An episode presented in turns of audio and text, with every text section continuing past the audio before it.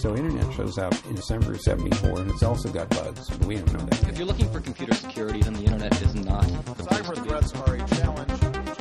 We kill people based on metadata. That complexity is the worst enemy of security.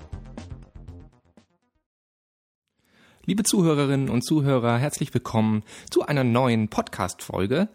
Und ich hatte eigentlich eine andere Folge für diesen Monat geplant. Ähm, jetzt ist mir allerdings eine Konferenz dazwischen gekommen und auf dieser Konferenz habe ich viele tolle Sachen gelernt und habe mich da entschlossen, eine Podcast-Folge dazu zu machen. Das eigentliche Thema, was ich für diesen Monat geplant habe, das schiebe ich einfach nach hinten. Das kommt dann im November. Und heute geht es um Rüstungskontrolle im digitalen Raum. Wie schon erwähnt, war ich auf der Science Peace Security Conference. Die fand vom 25. bis 27.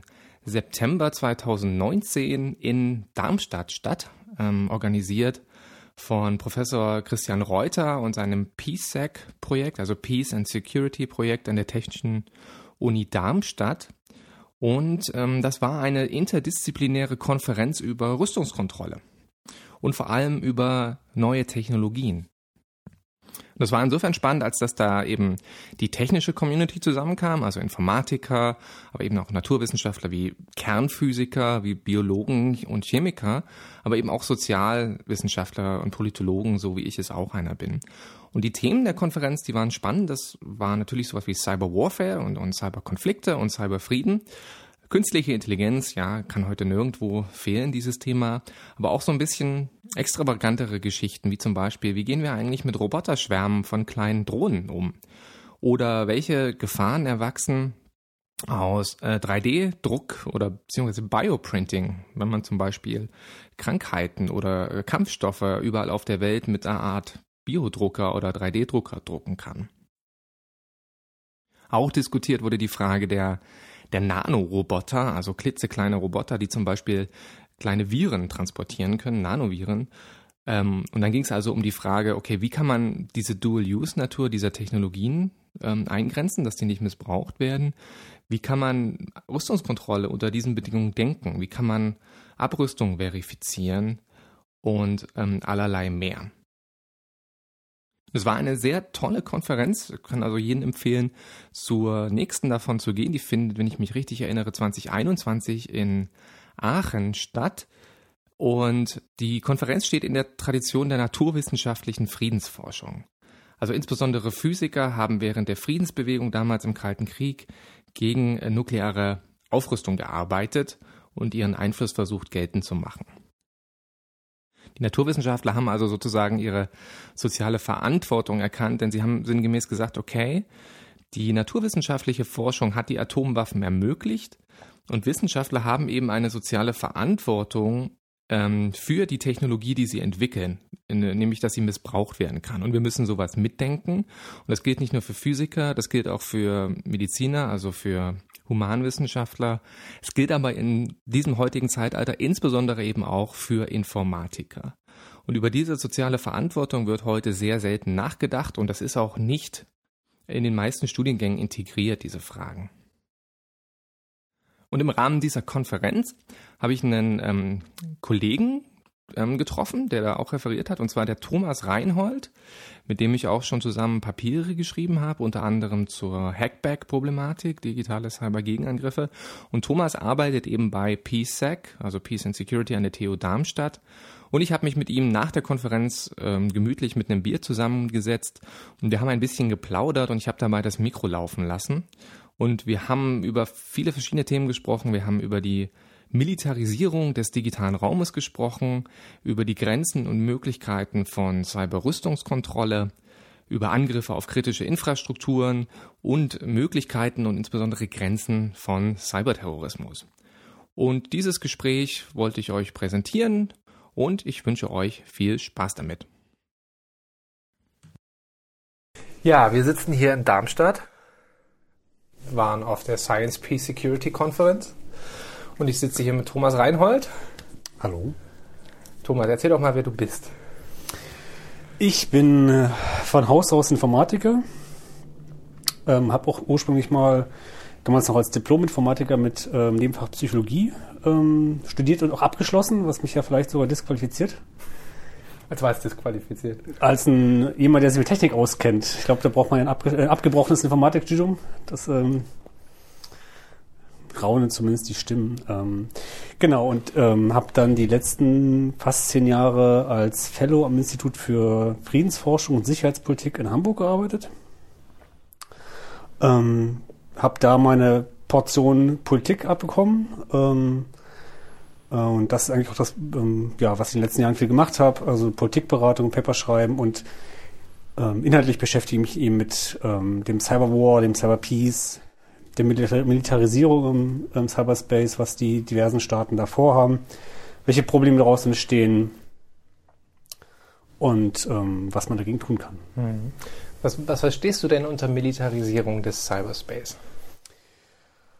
Ähm, ich verstehe darunter, dass ich würde sagen, ja, spätestens seit Stuxnet, wahrscheinlich schon ähm, deutlich früher, aber mit Stuxnet, das war noch so, sagen wir, für die Öffentlichkeit und auch für die politische Öffentlichkeit war das so der Augenöffner.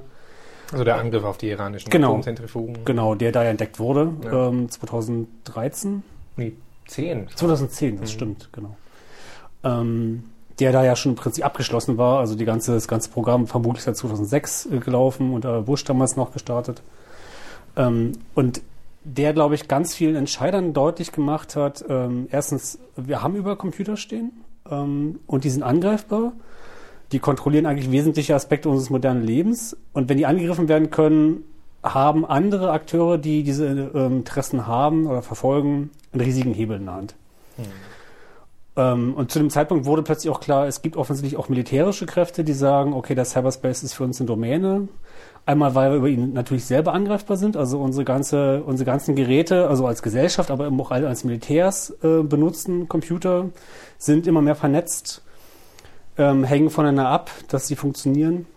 Wir müssen die also schützen, ähm, aber insbesondere die USA haben, glaube ich, auch recht schnell verstanden, dass das natürlich einfach auch ein Angriffsvektor ist, den man bei anderen Staaten nutzen kann und haben mit US Cyber Command da ja einfach sehr schlagkräftige Fähigkeiten sich aufgebaut, sehr, die sehr lange ja ähm, mit der NSA zusammen unter einem Dach ähm, geführt wurden.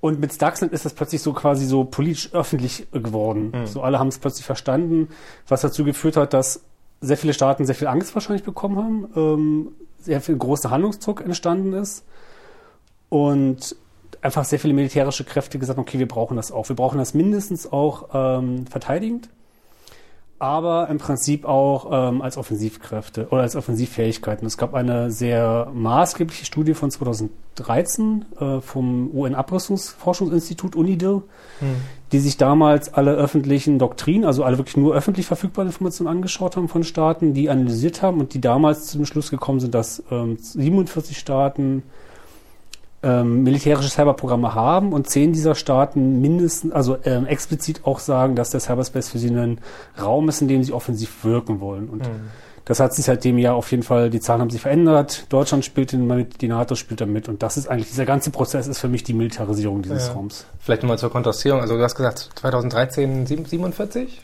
Genau. ungefähr. Die US-Geheimdienste sprechen mittlerweile davon, dass es über 120 Staaten sind, also fünf Jahre später, Ja. sechs Jahre später. Also zumindest hier den quantitativen Anstieg an ähm, offensiven Fähigkeiten bei Nachrichtendiensten und bei militärischen Kommandos. Würdest du auch einen, einen qualitativen Anstieg sehen? Beziehungsweise wie, wie misst man Militarisierung sonst noch?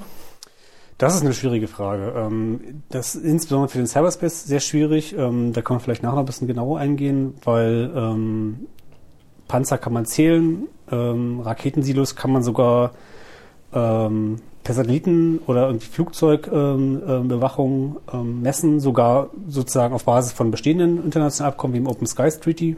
Und das ist im Cyberspace wahnsinnig schwierig. Als Wissenschaftler verlasse ich mich darauf an der Stelle, was öffentliche Daten hergeben. Ähm, insofern ich vermute, dass die US-Geheimdienste da ein paar mehr Quellen haben, die nicht öffentlich sind. Ähm, ja. Lass uns doch mal gleich über das Thema reden. Wie messen wir eigentlich relative Stärke, weil das ist ja so ein bisschen das zentrale Element, wenn wir über Rüstungskontrolle sprechen, muss man ja wenigstens so ein Grundverständnis darüber haben, auf welchem Level Staaten so agieren. Ne? Also wie viele Nuklearsprengköpfe sie beispielsweise haben. Ja. Wie viel Geld sie in entsprechende Forschungsprogramme stecken, wie viele, weiß ich nicht, Soldaten on the ground existieren. Und Jetzt haben wir zum Beispiel heute auf dieser Konferenz in, in Darmstadt ja gehört, dass äh, der, die, die Zeit des Kalten Krieges die Zeit der quantitativen Rüstungskontrolle war, also wo man einfach zählen konnte. Ja, Die goldenen viel, Zeiten. Die, die goldenen Zeiten der Rüstungskontrolle. Wie viele Soldaten, wie viele Nuklearsprengköpfe, wie viele Bomberstaffeln, wo sind die stationiert? Ja, das Erbsenzähler Panzer. Und jetzt reden wir über qualitative Rüstungskontrolle, weil das Zählen heute nicht mehr funktioniert und qualitativ heißt, ähm, dass man auch mit geringen Mitteln große Effekte sozusagen produzieren kann Genau, und ja. deswegen die Zählung nicht mehr so aussagekräftig ist. Also ich denke, wo man noch ähm, quantitativ rangehen kann, ist tatsächlich bei der bei der breiten Wirkung, die Staaten ähm, sozusagen von ihrer Doktrin her vorhaben. Wir haben in Deutschland ähm, Kommando ähm, Cyber- und Informationsraum seit äh, mittlerweile fast zwei Jahren, ähm, basierend auf einem ähm, ähm, Computernetzwerk-Operationseinheit, die es vorher schon gab, die 2005 etabliert wurde, wo man nicht genau weiß, wie viele es sind, aber so sagen wir um und bei 100, vielleicht 150 Personen. Ähm, und da ist klar, die werden sich im besten Falle auf gezielte Einsätze vorbereiten. Ähm, es gibt ja, man munkelt einen Einsatz, äh, wo sie in Afghanistan schon dabei gewesen sind. Ähm, und da einen Telekommunikationsanbieter äh, gehackt haben, um an irgendwie, glaube ich, an Entführungsopferinformationen ranzukommen. Genau, das war wohl eine Operation der Kommando Spezialkräfte, die eine Geiselbefreiung machen wollte. Und um die, den Aufenthaltsort bzw. die Kredibilität des Geiselnehmers zu prüfen, wurde wohl das afghanische Telefonnetz gehackt und dann versucht, per Location Tracking der Mobiltelefonmasten herauszufinden, wo die sind. Nach meinen Informationen hatte, hat es aber nicht sonderlich viel Information gebracht, tatsächlich. Da bin ich tatsächlich ratlos. Ja. Also da, ähm, und dem gegenüber, aber sozusagen wegen Bezug auf die, Qualita äh, die quantitative Frage, möchte ich halt gerne stellen, dass die, die USA einfach schon seit vielen Jahren die Doktrin verfolgen, wo sie einfach sozusagen etwas platt formuliert, sozusagen, wir sind einfach überall. Wir haben unsere Finger überall im Spiel. Im Zweifelsfall, wenn wir einen Hebel brauchen, dann haben wir den schon in der Hand, wie wir ihn brauchen.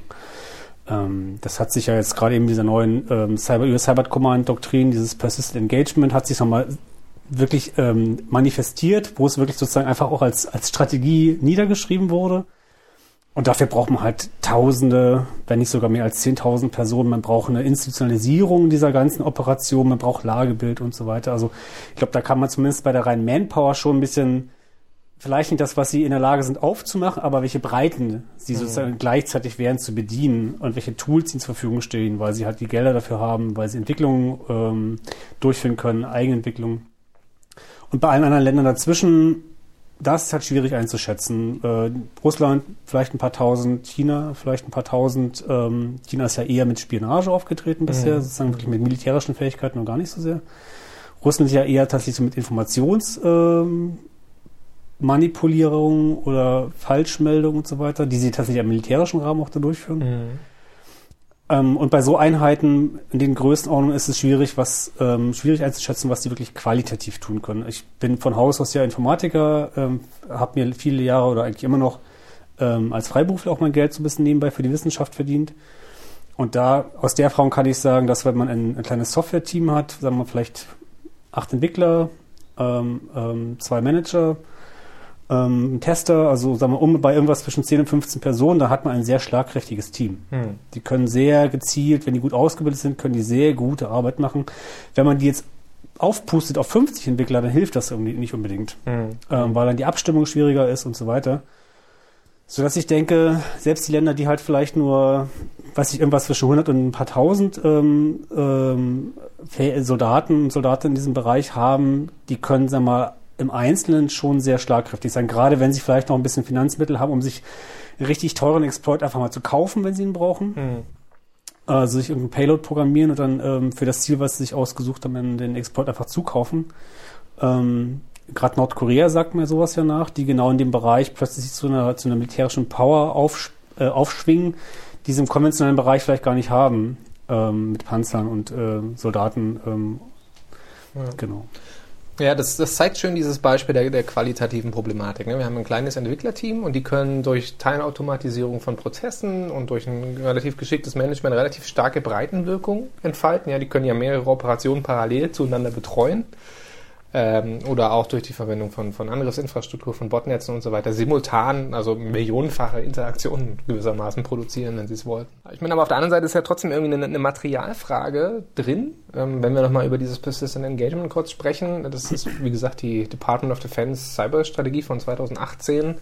Persistent Engagement meint ja, hat mehrere Komponenten. Der, der Grundgedanke ist, dass man durch Persist persistentes Interagieren mit dem Gegner, also durch permanentes Angreifen gewissermaßen von Computernetzwerkinfrastruktur und die Verteidigungskräfte des Gegners bindet und nicht nur die, sondern auch die Offensivkräfte, sodacher die nicht mehr wirklich in der Lage sind, woanders zu agieren mhm. oder wiederum angreifen zu können. Ja. So zumindest die Theorie. Mhm.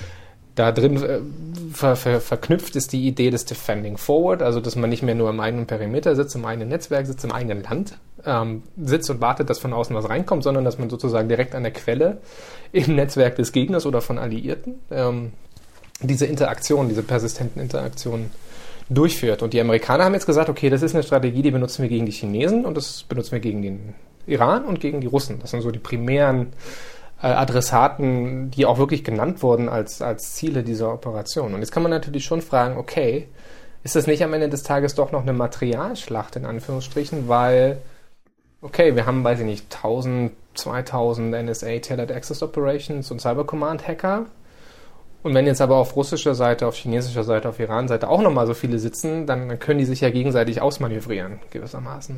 Mhm. Auf jeden Fall. Und das ist, glaube ich, auch die, ähm, die große Gefahr bei dieser Persistent Engagement-Strategie, die ich wahrnehme, ist, dass sie eine abschreckende Wirkung hat, selbst wenn sie vielleicht gar nicht absichtlich so genannt wird von den USA, aber im Prinzip ist es ja schon Deterrence. Ähm, und dass dass die großen Kräfte, gerade weil Cybereinheiten halt dann doch noch sehr viel günstiger sind, als jetzt irgendwie Nuklearsilos zu betreuen oder einen neuen Fighter zu entwickeln oder Schlachtschiffe oder U-Boote, dass man halt mit den gleichen Materialien sozusagen zurückschlägt und, ähm, und sich einfach die Fachkräfte vielleicht ausbildet, die man braucht. Mhm. Ähm, also es ist, denke ich, in einem gewissen Rahmen, zumindest zwischen den großen Playern, ist es eine, eine Materialschlacht. Ähm, ähm, nichtsdestotrotz denke ich, dass auch die kleinen Player und auch Deutschland würde ich da auf jeden Fall dazu zählen, zumindest für gezielte Operationen, denke ich, mitziehen. Und weil du hattest ganz einfach auch die Frage nach der, der quantitativen Veränderung, äh, nach der qualitativen Veränderung gestellt. Da möchte ich ganz gerne mal drauf zurückkommen, ähm, weil ich denke, was man qualitativ sieht, ist, dass gerade bei den kleinen Playern, und an Deutschland kann man das ganz gut äh, ähm, darstellen, die kleinen Player halt vielleicht nicht in der Lage sind, ähm, eine große Breitenwirkung zu erzielen. Sie möchten aber eine Tiefenwirkung erzielen für mhm. mögliche Operationen. Und dafür sich einfach dann vorbereiten, ähm, Informationen zusammenzutragen, in fremden Netzen unterwegs zu sein. In Deutschland mutmaßlich verbunden mit einer Aufwertung des BND, weil die Bundeswehr zumindest formell ja in Friedenszeiten eigentlich gar nicht in fremden Territorien ähm, wildern dürfte, dann wird es halt vermutlich dem BND zufallen. So ganz offen, offen, äh, öffentlich ist noch nicht erklärt. Da warten wir alle noch auf die langen gekündigte äh, Doktrin. Naja, Doktrin oder Gesetzesänderung. Oder Gesetzesänderung. Und Doktrin genau. ist ja nochmal eigene Frage. Da geht es ja um die Frage, wie verwendet man die Mittel, die ja. wir da jetzt freischaffen. Ähm, aber da denke ich auf jeden Fall, dass wir da auch ähm, selbst für Kleinplayer eine, eine qualitative Veränderung sehen. Ähm, weil gerade in Deutschland zumindest sehe ich das so, ähm, wir haben eine relativ klare Trennung. Eigentlich gibt es ganz klare Anforderungen oder, oder Gesetze, was die Bundeswehr darf in Friedenszeiten und was nicht. Und die Frage, die ich an der Stelle beispielsweise immer versuche, über Parlamentarier einzustreuen oder auch wenn ich irgendwie ähm, Militärs treffe, zu fragen ist, also entweder, wenn es wirklich so ist, wie, wie Sie sagen, dass die Bundeswehr das tut und dafür trainiert, ähm, das geben Sie ja oder das, das wird ja öffentlich verlautbart, aber sich halt sozusagen strikt daran hält, ähm, dass sie in Friedenszeiten auf nationale Netze begrenzt agiert. Dann denke ich irgendwie, oder stellt sich die Frage mir, sind das entweder Kräfte, die im Zweifelsfall wirkungslos sind, weil sie erst beginnen würden, ähm, sozusagen fremde Netze auszuspähen, wenn das Parlament irgendwann mal sagt, ihr dürft. Also dann geht man halt los, schaut, wo sind die Systeme, die wir haben wollen, wie kommt man da ran, was brauchen wir für Exploits. Das ist alles machbar, aber das dauert alles lange. Gerade wenn man es vielleicht noch verdeckt machen muss. Ähm, dann wäre die Bundeswehr mit ihrer 10-Uhr-Einheit oder dem Kommando im Prinzip ja nicht besonders schlagkräftig. Ja. Oder aber, und das ist die Vermutung, die ich eher habe, dass man sich über Umwege, äh, über so Seitenkanäle, vielleicht die Kooperation mit dem BND halt einfach sozusagen die Mittel schafft, dass man andere diese Arbeit schon tun, äh, tun lässt. Und gerade wenn die Bundeswehr ein, ein umfangreiches Lagebild äh, haben will, im Rahmen der NATO-Cyber-Vorbereitung dazu auch beitragen muss, ähm, dass man halt einfach dann an der Stelle beginnt, sehr viel mehr in Fremdnetzen aktiv zu sein. Und wenn es die Bundeswehr nicht tut, dann halt andere Dienste. Hm. Das ist das, das Problem des Kaltstarts, kann man es, glaube ich, bezeichnen. Das haben die Amerikaner festgestellt, als 2013, das muss ich, schwimme ich gerade, ich glaube 2013 die Frage kurz im Raum stand, ob man in Syrien, ja, Sy Syrien, äh, mit Cybermitteln interagiert, als diese, diese rote Linie überschritten wurde mit dem Giftgasangriff, die, die Präsident Obama de definiert hat. Und dann hat man das kurz wohl im Weißen Haus überlegt und hat dann aber gesagt, nee, es ist keine so gute Idee, weil wir keine Vorbereitungszeit haben. Wenn man jetzt sagt, okay, wir wollen jetzt auf gleich in gegnerische Netzwerke eindringen, dann braucht man natürlich Vorausinformationen. Man braucht Reconnaissance, man braucht Ziellisten, man muss Informationen darüber haben, wo bestimmte Netzwerkkonfigurationen und, und, und Rechnerkonfigurationen so auftauchen. Und dann haben die US-Geheimdienste gesagt, wir haben all diese Informationen nicht. Und wenn wir jetzt im digitalen Raum aktiv werden würden, dann würde es mit hoher Wahrscheinlichkeit daneben gehen. Mhm. Ja, weil wir nicht keine Zielinformationen haben, weil wir nicht abschätzen können, welche Infrastrukturen hängen an, an, an Zielsystemen dran, die wir vielleicht angreifen, um dann eventuell Kollateralschäden zu verursachen. Und deswegen hat man das nicht gemacht. In, in diesem Kontext gibt es ein paar Aufsätze dazu, kann ich hier verlinken. Und jetzt stellt sich genau diese spannende Frage für die Bundeswehr, die für mich auch nicht beantwortet ist tatsächlich. Ja, um effektiv zu sein, braucht man Vorbereitungszeit. Und, und für diese Vorbereitung braucht man Informa Threat Intelligence und Reconnaissance von gegnerischen Netzwerken. Die bekommt man aber nur, wenn man da ist, Genau. wenn man drin ist. Und die bekommt man nicht, wenn man nur sozusagen von außen draufschaut. Das ist so der große Unterschied zu ähm, Aufklärung im, im traditionellen, konventionellen Absolut. Bereich, wo man mit dem Airback-Flugzeug im neutralen Luftraum über Mittelmeer rumfliegen kann und trotzdem die Radarstrahlen aus einem fremden Territorium mit aufgreifen kann, ja, also passiv aufsammeln. Und im digitalen Bereich muss man halt eben aktiv in das fremde Territorium eindringen, um diese Aufklärungsinformationen zu bekommen. Genau. Und irgendwoher müssen die kommen. Andernfalls hat man halt das Risiko, dass die eigenen Cyberoperationen verpuffen oder wirkungslos sind oder Kollateralschäden verursachen Ja, am Ende des Tages. Und jetzt ist die Frage, wo kommt das her? Also, das ist so ein bisschen das Spannende, wenn man so ein bisschen die Doktrindokumente der Bundeswehr liest, also die strategische Leitlinie Cyber beispielsweise und auch den Bericht des Aufbaustabes, dann steht da drin, dass man ein Cyber-Lagebild erstellen will, was doch mal anders ist als das Lagebild, was das BSI macht. Und dass da auch Informationen zu Schwachstellen in gegnerischen Systemen drin vorkommen Genau. sollen. Jetzt ist die spannende Frage, woher kommen diese Informationen dafür? Ja. Das. Und gerade weil du die USA erwähnt hast, ähm, von Obama gibt's ja durch Snowden geleakt damals tatsächlich von 2012 eine Direktive, ähm, wo er genau diese, diese Lücke in der Informationsbeschaffung ähm, halt beheben lässt, indem er seine Geheimnisse und seine Militärchefs an, äh, anweist, in dieser Direktive ähm, äh, Ziele zu identifizieren, potenzielle Ziele zu identifizieren, in diese Ziele zu gehen und sich die Mittel zu schaffen, um die zu stören und zu zerstören. Also im Prinzip genau den Hebel in der Hand haben, ähm, äh, damit, wenn man sie braucht, ähm, einfach einsetzen kann. Und das ist tatsächlich aus einer militärischen Sicht, nicht, dass ich das gut heiße, aber aus einer militärischen Sicht erscheint mir das zumindest schlüssig, dass man sagt, ähm, ich habe alles schon vorbereitet und wenn es soweit ist, knippt sich das System aus. Hm. Ähm, dazu kommt ja noch, dass Cyberoperationen in, den seltensten Fällen haben wir zumindest auch noch keine gesehen. Das ist ja auch so die gängige Lehrmeinung, standalone passieren werden, sondern sie werden immer begleitend sein. Also es wird darum gehen, irgendwie vielleicht Flugabwehrsysteme auszuschalten oder irgendwie Datenbanken zu stören oder Kommunikationssysteme zu stören. Und, ähm, und das sind alles Ziele, die man wirklich sozusagen halt, wenn man sie braucht, dann auch wirklich schnell ähm, treffen muss. Hm. Ja, jetzt genau nochmal vielleicht diese Standalone-Geschichte nochmal kurz zu erläutern. Also es gibt so diese zwei Lehrmeinungen in der Literatur, könnte man sagen. Die einen sagen, okay, Strategic Cyber Warfare will take place und Strategic Cyber Warfare ist die Nutzung von relativ aggressiven Cyberoperationen in Friedenszeiten. Das sind die Angriffe auf kritische Infrastrukturen, um Stromnetze auszuschalten, um Dämme zu fluten, um Chaos zu stiften. Und strategisch heißt eben in diesem Fall, um, um strategische Ziele zu erreichen, zum Beispiel Konzessionen von einem gegenüberliegenden Staat. Dass man sagt, okay, ich benutze das als Zwangsmittel und sage, unterlasse bitte diese Handlung da, andernfalls droht er hier ein, ein digitaler Angriff ähm, und, und versucht sozusagen den Willen des Gegners zu brechen. Das Beispiel dafür wäre der Sony-Hack von äh, Nordkorea, ja, wo Sony Pictures gehackt wurde, weil die nordkoreanische Regierung nicht wollte, dass The Interview, der Film, veröffentlicht wird, wo der nordkoreanische äh, Anführer ermordet wird in satirischer Art und Weise. Und das ist sozusagen Versuch der Coercion des Zwangshandel. Und das wäre so eine strategische Nutzung von Cyberoperationen. Und die, oder eine Standalone-Nutzung, also unabhängig von einem physischen Konflikt. Und jetzt ist die andere Lehrmeinung, die sagt, okay, das ist alles Quatsch, das funktioniert nicht. Ähm, ich neige auch zu dieser Meinung eher.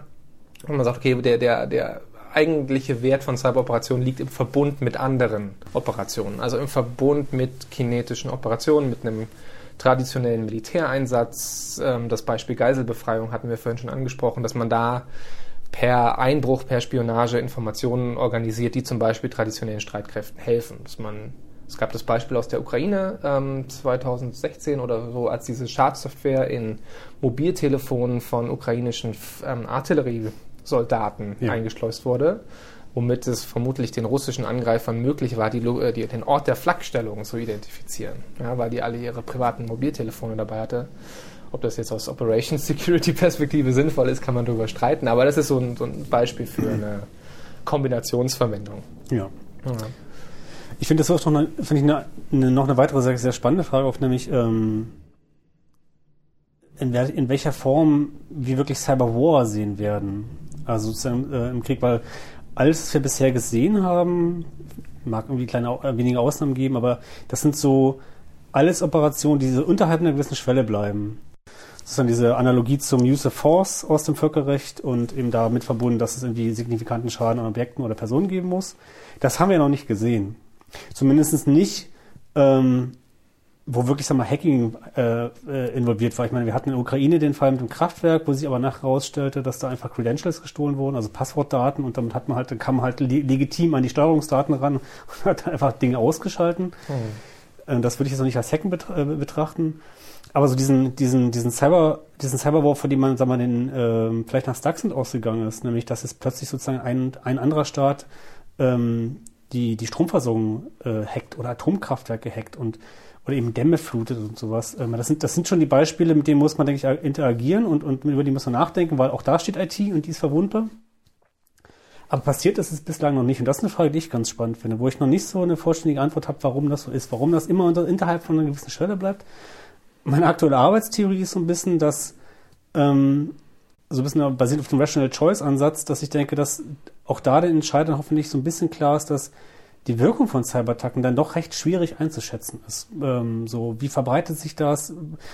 Ähm, weicht die halt irgendwo hin aus? Ähm, ich brauche äh, Sicherheitslücken, die ich im Giftschrank haben muss, die mir durchaus auf die Füße fallen können, wie WannaCry ja gezeigt haben, äh, gezeigt hat. Und ähm, dass vielleicht deswegen sozusagen das immer noch auf einem sehr niedrigen Level gehalten wird und eher, eher als Nadelstiche, eher hier störe ich mal, da störe ich mal, da bin ich ein bisschen offensiver, wenn ich vielleicht auch mit einer politischen Botschaft das Ganze verbinden will.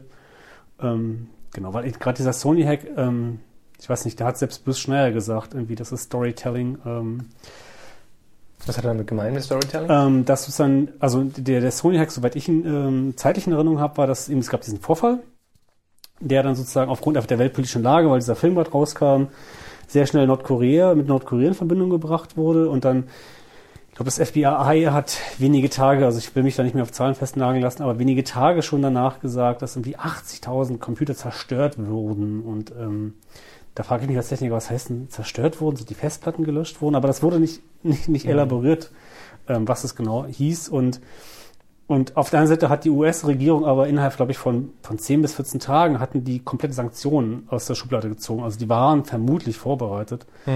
Ähm, die Erläuterung der USA, USA war ja, dass man sozusagen ohnehin in diesen Netzen aktiv gewesen ist von den Ko- Nordkoreanern und quasi sie beobachtet hat dabei, wie sie das äh, getan haben.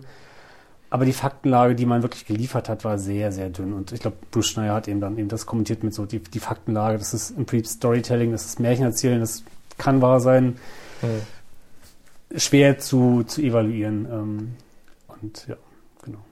Ja, das Argument der Nachrichtendienste ist natürlich nicht ganz unplausibel, dass man sagt, okay, wenn man bestimmte Informationen preisgeben würde, wie dass man beispielsweise schon in situ im Netzwerk sitzt, dass man natürlich damit die Gegenspionage auf sich aufmerksam macht und damit diesen Zugang verliert. Ja. Das ist natürlich nicht ganz von der Hand zu weisen, aber natürlich wäre es im Sinne der, der internationalen Kredibilität und Legitimität von Gegenmaßnahmen sehr angebracht zu sagen, okay, hier sind unsere Beweismittel, die wir präsentieren. Ja. Ähm, auch wenn da Unklarheit darüber herrscht, welchen ähm, Level of oder Standard of Evidence, also welchen Beweisstandard man da erheben will. Ja. Ich wollte nochmal auf die, auf die Frage zurückkommen, die du eben aufgeworfen hast, und zwar, warum existiert diese, diese Zurückhaltung? Also warum haben wir noch keinen großen Angriff gesehen? Und da ist es in der Tat so, dass die politikwissenschaftliche Literatur da sehr auf dieser Rational Choice äh, Argumentationslinie festhängt, also eher so traditionell ähm, realpolitische oder ähm, Realismus in den internationalen Beziehungen als Erklärungstheorie nimmt, die so ein instrumentelles, rationales Verständnis oder so eine ins- instrumentelle Epistemologie, Wissenschaftstheorie zugrunde liegt. Und da ist sozusagen das Argument, dass man sagt, okay, so ein Large-Scale-Attack würde vermutlich in eine, in eine Konflikteskalation münden, ja, dass man sagt, okay, das würde wahrscheinlich zu einem Krieg führen, Ja. ähm, weshalb das einen starken Anreiz sozusagen produziert, es zu lassen. Ja, und ich halte das zumindest für plausibel. Ich meine, es gibt auch noch andere Argumente, die sagen, okay, aufgrund der Inter Interdependenz im digitalen Raum kann man sowieso nicht richtig kontrollieren, welche Kollateraleffekte eventuell dadurch passieren, Ja. so dass es eventuell einen Rückschlagseffekt gibt, also dass man selber in irgendeiner Form davon betroffen wäre. Ja, deswegen ist wahrscheinlich auch eine, eine wichtige Erklärung dafür, warum wir keine größeren Angriffe auf das Finanzsystem bisher gesehen haben, Ja. mal abgesehen von so ein paar Banking-Heists, die in Nordkorea angelastet werden. Weil das genau diese Interdependenz ist. Ne? Weil wenn das große globale Finanzsystem, äh, Überweisungssystem und so weiter, wenn das gestört ist, dann leiden da alle drunter. Und zwar innerhalb von Sekunden. Innerhalb von Sekunden. Und es hätte Auswirk Auswirkungen auf Volkswirtschaften und, und Crashes und weiß der Kuckuck. Genau. Und das ist natürlich ein starker Anreiz zu sagen, nö, passiert nicht. Jetzt ist das spannend, okay, wenn wir uns in diesem Rational Choice Gedankenkonstrukt bewegen, dann ist das alles plausibel. Meine Sorge ist jetzt, was machen wir mit Akteuren, die nicht nach Rational Choice Prinzipien handeln? Ja, also welche alternativen Erklärungsmuster haben wir? Es gibt noch das Erklärungsmuster, dass man sagt, okay, da gelten, da gibt es bestimmte implizite Normen, ja, Cybernormen, die dazu führen, dass Staaten da eine Kultur der Zurückhaltung zeigen, weil es diese, diese groß angelegten Angriffe einem gewissen Tabu unterlegen, äh, unterliegen und, und tabuisiert sind und deswegen macht man das nicht aus normativen Gründen. Auch hier ist jetzt wieder das Thema, okay, das mag vielleicht für Staaten zutreffen, was machen wir mit nichtstaatlichen Akteuren? Einmal das, weil das im Hinterkopf und es wird, wirft noch die Frage auf, ich meine, wir befinden uns nach in Friedenszeiten in den meisten Situationen. Haben diese Staaten nicht vielleicht trotzdem Pläne und auch die Fähigkeiten schon im Keller, dass wenn es wirklich mal zu einem offenen Krieg kommt mit Operationen, zu sagen, okay, jetzt gibt's, jetzt haben wir einfach andere Regeln. Auch das Völkerrecht ist an, in, in Kriegssituationen sehr viel weniger restriktiv und jetzt hauen wir voll drauf und dann schalten wir vielleicht Kraftwerke aus oder lassen auch mal Dämme äh, überschwemmen. Also ich meine, auch in Kriegszeiten müssen Zivilisten geschützt werden und so weiter. Dass das nicht immer passiert, wissen wir allerdings auch. Also ähm, auch das ist sozusagen, ich meine, wir hoffen, dass es nicht zu der Situation kommt. Ähm, aber, aber auch das wäre, finde ich, fast schon rational choice stringent, dass man sagt, okay, die Leichenplaner, die es aktuell noch nicht tun, behalten sich aber die Kapazitäten vor, dass, wenn sie wirklich mal gebraucht werden, auch da sind. Ja, die Analogie wäre dafür, es gab vor einigen Jahren ja so, ähm, weiß nicht, ob es ein Leak war oder ob einfach die, die Geheimhaltungszeit äh, abgelaufen ist, so Pläne der Amerikaner für strategische Bombardierung von deutschen Städten im Kalten Krieg. Ja. Ne? Also da waren Ziellisten ähm, vom, weiß nicht, wer die gemacht hat, das Department of Defense wahrscheinlich, ähm, vorbereitet gewesen, einfach um zu sagen, okay, wenn, wenn ein russischer Angriff oder ein sowjetischer Angriff erfolgt, dann machen wir eine strategische Bombardierung bestimmter Städte, um einfach den, Auf, den, den Vormarsch zu stoppen, um, weil das Gelände verstrahlt ist. So, Mit allen Kollateraleffekten, die da drin sind. Ja, und jetzt kann man natürlich ganz legitim fragen, okay, wenn es solche, Angr- solche Pläne gibt, so für den Worst Case, Ja. was haben wir dann für Pläne im Keller für den digitalen Worst Case? Das wissen wir nicht, das ist alles Spekulation, Ja. aber man kann zumindest, ich glaube, aus so einer militärtheoretischen Perspektive schon argumentieren, dass es da bestimmte Gedankenmodelle geben wird. Ja. Auch wenn man sie wahrscheinlich ähm, nicht haben, weiß ich nicht, nicht haben darf. Oder wenn es wahrscheinlich nicht politisch opportun ist. Denn mir wurde mal kommuniziert, dass zumindest für die bisherigen ähm, Bundeswehreinsätze, ob das jetzt Afghanistan ist oder in, in Mali und so weiter, dass die Einsatzplanung tatsächlich erst ab dem Moment beginnt, wo das Mandat existiert, das, das Mandat des Bundestages. Ähm, ich halte es zumindest für diese Operation für plausibel, aber was alles andere angeht, kann ich es nicht einschätzen. Ja, oder andere Akteure. Aber du hast die Frage nach den nichtstaatlichen Akteuren aufgeworfen und die Genau. finde ich ist äh, nochmal so ein komplett eigenes Gebiet. Ähm, das finde ich tatsächlich ähm, sehr schwer einzuschätzen. Ähm, zum einen einzusch also zum einen ist glaube ich schwer zu bewerten, wo fängt Nichtstaatlichkeit an und wo hat der Staat seine Finger im Spiel. Gerade Russland, ähm, gerade bei den, also mittlerweile wird das offensichtlich äh, oder öffentlich und ähm, ähm, direkter gespielt, auch durch die USA, die sagen, nee, weil jetzt die ganzen ähm, Einflussnahmen im, im Rahmen von den Wahlen und so weiter. Das war einfach der russische Staat. Bis vor wenigen Jahren hat sich Russland aber immer und auch gerade mit dem äh, äh, Estland-Vorfall immer darauf so ein bisschen zurückgezogen, ähm, dass äh, das sozusagen russische Patrioten waren. Hm. Ähm, und, und äh, wo die Grenzen halt sehr verschwimmend sind. Und ähm, ja, und das finde ich ist tatsächlich schwierig einzuschätzen. Also einzuschätzen einmal dann gehen, inwieweit für nichtstaatliche Akteure das ein wirklich ein Mittel ist. Also echte nichtstaatliche Akteure, also jetzt nicht irgendwie Gruppen, die durch den Geheimdienst gesteuert werden.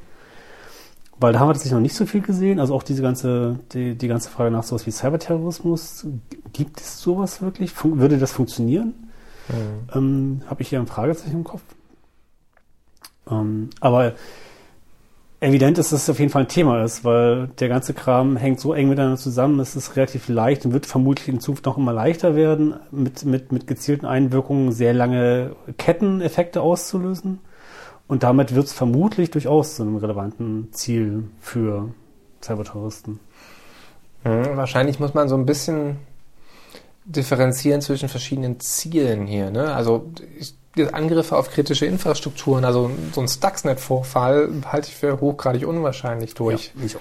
Non-State Actors einfach, weil die finanziellen Ressourcen und die, die, das Know-how dafür nicht existiert. Denn man darf ja nicht vergessen, dass wenn man so ein, so ein Cyber-Physical System angreifen will, dass man sowohl die Digitalexpertise braucht, also wie, wie hacke ich einen Computer, aber auch diese Ingenieurs, das Ingenieurswissen haben muss, woher weiß ich, was der Knopf da macht, den ich da auf meinem Interface sehe. Ja? Absolut.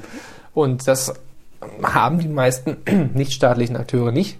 Es sei denn, sie sind irgendwie staatlich gebackt oder finanziert oder haben einen Geheimdienstofficer an der Seite, der diese Informationen weiterleitet. Also das wahrscheinlich nicht, aber natürlich sieht man auch so Sachen wie Ransomware-Angriffe auf Stadtverwaltungen, ja, jetzt in, in Baltimore, die ja auf NSA-Angriffstools äh, basierten. Ähm, das ist natürlich schon ein relativ potentes Mittel, auch wenn es jetzt nicht destruktiv ist, sondern erstmal nur den Ablauf stört von Ja. so einer Stadtverwaltung. Ähm, da Einfluss auszuüben. Ne? Also entweder Zwangsmaßnahmen zu fordern, Lösegeld zu fordern, Erpresserbriefe zu schicken, politische Signale zu senden. Ja. Ähm, das ist natürlich schon eine Möglichkeit, kann man, kann man sagen. Einmal das und vor allem auch noch mit Blick darauf, dass ähm, dass jetzt irgendwie vielleicht im Unterschied zu militärischen Kräften, die jetzt ja bestimmte Ziele haben, auf die sie sich ausrichten, ähm, nichtstaatliche Akteure vielleicht eher so ein bisschen den Vorteil haben, dass sie, dass ihnen Vandalismus reicht. Also die müssen sich jetzt nicht irgendwie Ziel X aussuchen und schauen, wie komme ich in Ziel X rein, sondern nehmen sich in die Suchmaschinen ähm, und schauen, welche industriellen Systeme finden sie, ähm, nehmen sich einfach eins raus und vandalieren, äh, vandalieren, vandalieren. Drauf los. Ja. Im Sinne von, sie nehmen halt einfach den erstbesten, es ist halt sehr viel schwerer, in die äh, Konzernzentrale von, äh, von, von Microsoft einzubrechen, ähm, äh, aber ich kann einfach vom Stein aus der Straße poolen und irgendwie bei Karstadt die Fans einschlagen und weil die halt da sind. Ähm, und in genau in dem Sinne finden wir halt eben genügend äh, industrielle Systeme, ähm, die einfach am Netz hängen und die man reinkommt, die offen sind ähm, und die man halt dann doch mit relativ geringen Mitteln kaputt machen kann. Mhm. Ich vermute aber, wenn man, ist mal wieder bei Rational Choice, ich vermute aber, wenn man so ein bisschen das Geschäftsmodell anguckt, dann ist das, wäre das natürlich eine, eine Möglichkeit, das zu machen. Aber das, das, das Risiko, was damit verbunden wird, ist natürlich enorm hoch. Ne? Wenn man so ein, als, als Krimineller oder als nichtstaatlicher Akteur einen, sich mit einer Stadt anlegt oder mit einem Land anlegt ähm, und dann die ganze Gewalt des Rechtsstaats und die Strafverfolgungsfähigkeiten und die nachrichtendienstlichen Fähigkeiten auf einen gerichtet werden, dann riskiert man natürlich eine, eine, Entdeckung Ja. gewissermaßen. ne? Deswegen konzentrieren sich vermutlich die meisten nichtstaatlichen Akteure eben auf Cybercrime, weil das ähm, mit relativ geringem Risiko verbunden ist. Die Gefahr der Entdeckung ist sehr gering. Äh, man kann es gut automatisieren. Man kann ähm, viele, viele Ziele erreichen durch automatisierte Phishing-Geschichten. Ja, das sind diese ganz billigen Phishing-E-Mails, die jeder schon mal im Briefkasten äh, in der E-Mail-Box hatte. Ja, hier, du hast deine Rechnung nicht bezahlt oder der nigerianische Prinz, der dein Erbe vermachen will. diese Geschichten. Weil das sich einfach viel mehr lohnt ja, Ja. und das Risiko der Entdeckung viel geringer ist. Ja.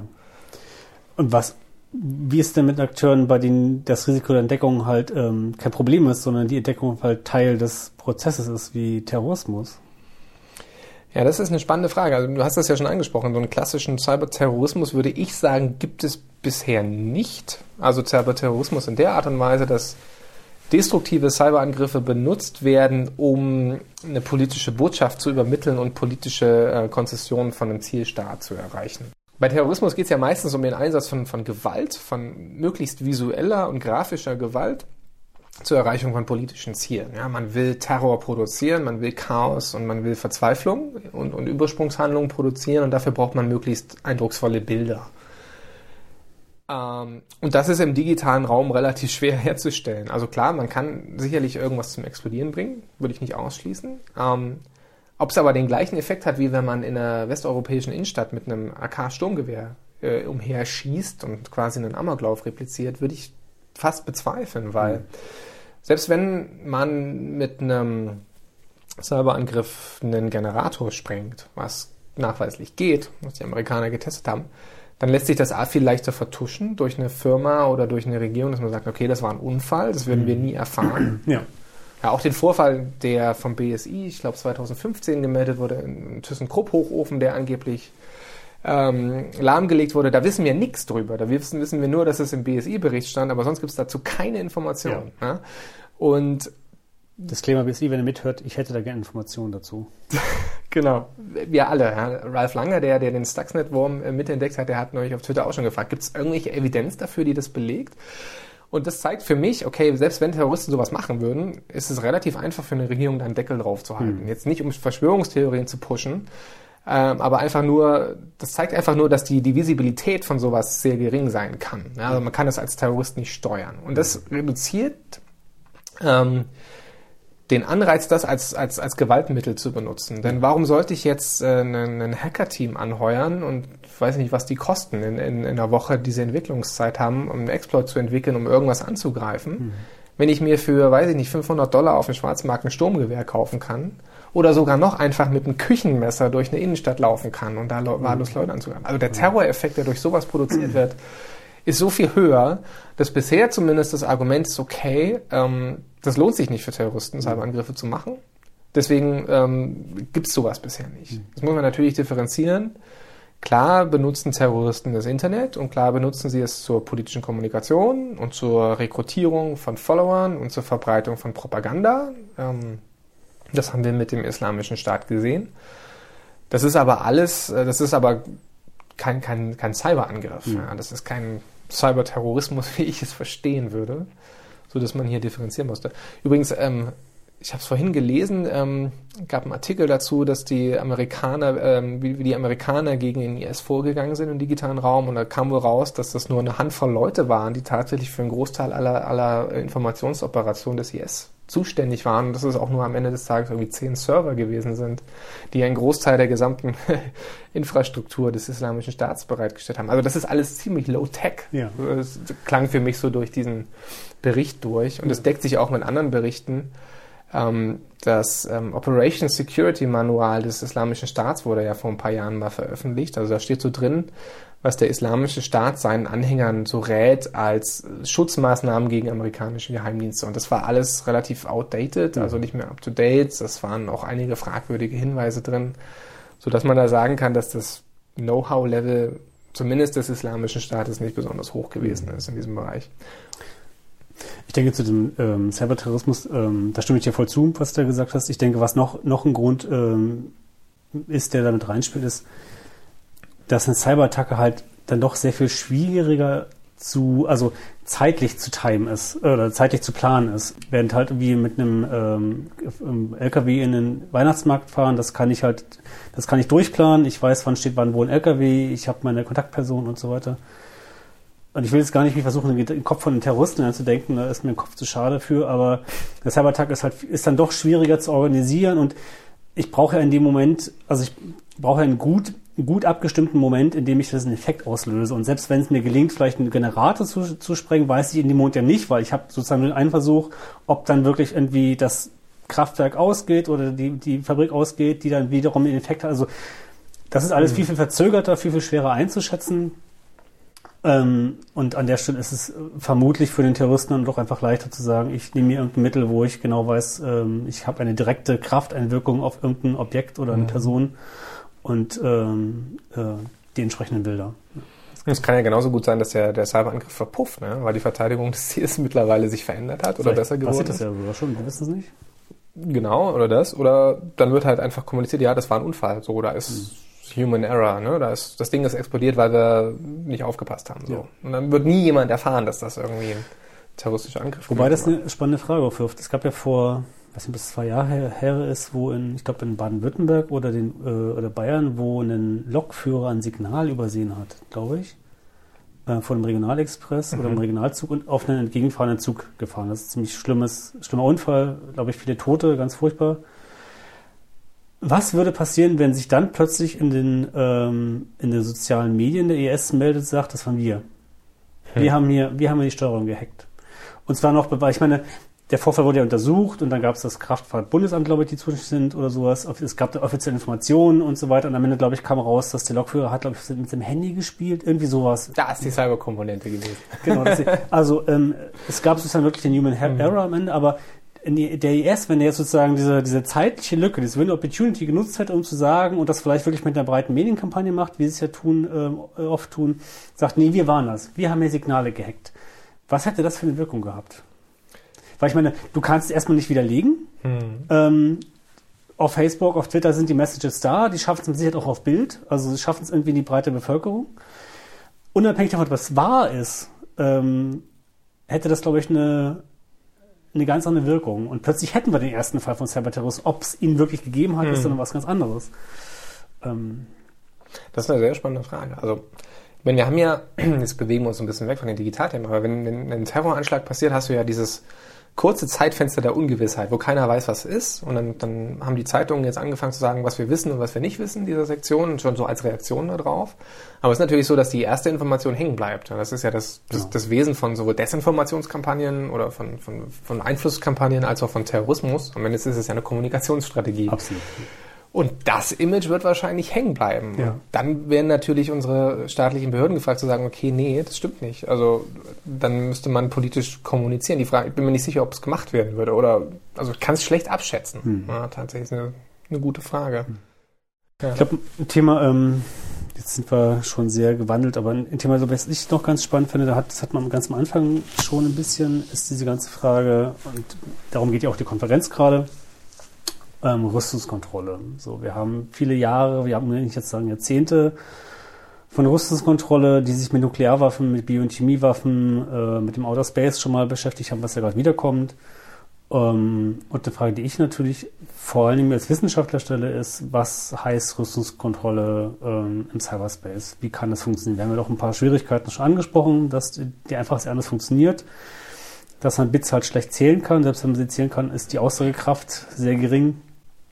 Dass auch die Aussagekraft von, von Personal, rein Personalmengen, ähm, nur begrenzt ist und so weiter. Ähm, und das ist ein Thema, das ich halt sehr wichtig finde, gerade weiterzudenken und ähm, wo ich halt froh bin, dass bei der Konferenz wie hier gerade, wie sie stattfindet, ähm, das tatsächlich zum Thema auch gemacht wird und das Raum hat. Ich mache kurz eine Bieröffnungspause. Ja, wir sitzen hier gemütlich und trinken ein Bier. Ich möcht, möchte das entschuldigen. Oder auch nicht. Prost. Prost. Dafür essen wir nichts. Da- bei, Dafür essen wir nichts wie. wie bei Holgi und Tim. Wir petzen nicht. Vielleicht wird es auch rausgeschnitten. Vielleicht auch nicht. Mal schauen. Nein, das war hier High Credit to Holgi und Tim. Wir würden das nicht tun, wenn es die beiden nicht gäbe. Wir haben auch heute auf der ähm, Science, Peace and Security Konferenz gehört, dass es über Rüstungskontrolle ja so verschiedene Mythen gibt. Ja, die meisten Leute, und wahrscheinlich mich eingeschlossen, habe vor einigen Zeiten noch gedacht, okay, Rüstungskontrolle meint, wir wollen alle Waffen weghaben. Ne? Aber das meint es ja nicht. Das meint es nicht nur. Ich glaube, Rüstungskontrolle ist, ist ein unglaublich breites Thema und ich will mir jetzt gar nicht äh, anmaßen, Rüstungskontrolle vollständig verstanden zu haben. Die Idee, als es mit, vor allem als, äh, insbesondere als es mit den Nuklearwaffen ähm, im Kalten Krieg so virulent wurde, war erstmal zu sagen, okay, wir, wir stoppen diese Aufrüstungsspirale. Ähm, eine Maßnahme, die man damals ergriffen hat, war, dass man sagt, okay, man einigt sich auf, ähm, auf Limits, wo wir sagen, ihr habt 10.000, wir haben 10.000, das reicht uns für unsere militärische Strategien, wir fühlen uns damit sicher ähm, und wir halten dieses Niveau, ähm, um überhaupt erstmal das Ganze zu stoppen. Ähm, und dann waren nachfolgende Schritte, dass man sagt, okay, im, äh, im Prinzip würden uns ja auch 5.000 beide reichen. Das würde uns für unsere Strategien immer noch funktionieren, solange wir sicherstellen, dass nicht vielleicht ein dritter Akteur dann plötzlich 7.000 äh, ähm, Waffeneinheiten hat. Ähm, und, und so hat man das versucht zurück, äh, zurückzufahren. Ähm, Im Nuklearbereich tatsächlich ja recht erfolgreich ähm, äh, mit den diversen Verträgen, die es da gab, auch sozusagen, dass wirklich eine Abrüstung stattfindet. Nicht vollständig. Aber Rüstungskontrolle kann durchaus auch bedeuten, dass man sagt, ähm, wir schaffen unsere Nuklearwaffen ab, ähm, aber wir erlauben es beispielsweise dem Akteur, dem einen der beiden Akteure, die dann sagen, ja, mal, aber du hast, aber du hast vielleicht keine Nuklearwaffe mehr und wir haben sie auch nicht, aber du hast irgendwie eine halbe Million Soldaten, wir haben bloß 200.000 Soldaten. Dann kommt Ungleichgewicht zustande, deswegen können wir die unsere Nuklearwaffen nicht abschalten oder abschaffen, weil nur so stellen wir sicher, dass wir geschützt sind. Wenn wir das jetzt abschaffen mussten, brauchen wir im gleichen Maße sozusagen die Erlaubnis, auch im Rahmen von Verträgen, unsere konventionellen Streitkräfte aufzurüsten, um dieses Gleichgewicht herzustellen. Am Ende geht es mhm. ums Gleichgewichte. Ähm, sodass Rüstungskontrolle eben auch durchaus mal das bedeuten kann, dass man, dass es auch eine gezielte Aufrüstung gegeben hat. Und im Augenblick ist Rüstungskontrolle halt, insbesondere im Nuklearbereich, halt gerade wieder dadurch gefordert, ähm, dass sie tatsächlich bei einigen weltpolitischen äh, ähm, Leadern, ähm, Führern nicht besonders hoch im Kurs steht. Ähm, die Gedanken, die dahinter stehen, also von, von Stabilität, von Gleichgewicht nicht besonders hoch im Kurs, Kurs stehen, ehe das Nationale sehr betont wird, was dazu führt, dass die Nuklearwaffenarsenale wieder modernisiert werden, dass über Aufrüstung nachgedacht wird, laut nachgedacht wird, dass über neue Waffensysteme mit neuen Fähigkeiten laut nachgedacht wird, ähm, die halt das, das, das ganze Gleichgewicht wieder aus, äh, aus der Kontrolle bringen. Und immer dann, wenn das Gleichgewicht aus, aus der Kontrolle bringt, äh, aus der Kontrolle kommt bei bei Rüstung ist der Effekt, der eigentlich unmittelbar ausgelöst wird, ist, dass die, die Gegenseite oder die anderen Seiten, das können durchaus mehrere sein, beginnen aufzurüsten, um sozusagen mhm. da gleichzuziehen. Weil gerade Nuklearwaffen ist insofern ein gutes Beispiel. Da ist durchaus allen klar und auch einem Trump ist klar oder auch einem äh, nordkoreanischen Führer ist klar, dass er diese wahrscheinlich nicht einsetzen wird, weil es unmittelbar zur Folge hätte, dass er sozusagen auch sich vernichtet damit. Ähm, ähm, aber er sagt sich halt, naja, ich will wenigstens so viel haben, dass ich als militärischer Player ernst genommen würde und halt einfach nicht sozusagen ausradiert werde oder halt irgendwie andere Operationen durchgeführt werden. Hm. Jetzt ist natürlich die Frage, die uns umtreibt, wie kriegt man das auf den digitalen Bereich übertragen? Weil wir haben ja schon festgestellt, wir können nicht zählen und somit kann man diese Grundvoraussetzung der Balance-Feststellung ja gar nicht erreichen, weil man ja seine relative Stärke gar nicht so ohne weiteres abschätzen kann. Genau. Man kann also das würden zumindest wahrscheinlich die US-Nachrichtendienste sagen, die würden sagen, okay, wir können schon so ein bisschen die Capabilities und die Fähigkeiten unserer ähm, äh, Wettbewerber sozusagen einschätzen, so auf einem Skill-Niveau und dann schaut man, okay, wie komplex ist deren Angriffsinfrastruktur, wie viel Mühe machen die sich verborgen zu bleiben, benutzen die Zero-Day, also unbekannte Sicherheitslücken und, oder mehrere davon in Verkettung. Da kann man ja so grob schon abschätzen, wie fähig jemand ist. Mhm. Aber so diese konkreten Metriken, hat er vorhin schon angesprochen, dieses Qualitätsproblem, die gibt es halt nicht. Genau, tatsächlich sind die ähm, Geheimdienste an der Stelle auch nicht unbedingt eine Hilfe, ähm, weil Rüstungskontrolle, selbst wenn das manchmal sehr, sehr basale Maßnahmen sind, aber es, sie lebt immer davon, dass ein oder mehr, äh, zwei oder mehr Akteure ähm, sich in gewissen Rahmen transparent machen. Mhm. Und Geheimnisinformationen sind Geheimnisinformationen, weil sie eben genau das nicht sind, äh, transparent. Ähm, das heißt, für Rüstungskontrolle brauchst du irgendwie immer schon einen Schritt, wo ein Staat oder wo mehrere Staaten sagen, wir legen hier bis zu einem gewissen Grad Dinge offen. Wir erlauben es, anderen unsere Arsenale zu zählen. Wir erlauben es, mit Geigerzählern irgendwelche Strahlungswerte zu erheben. Ähm, wir erlauben Anreicherungspotenziale von, von Nuklearmaterial, Spaltbahnmaterial ähm, äh, zu zählen, wie beispielsweise ja doch ganz pop äh, populär die IAEA, die das iranische Programm ähm, kontrolliert. International Atomic Energy genau, Dankeschön. Commission? Commission. Ähm, Agency. Agency. okay. IAEA, ja. genau.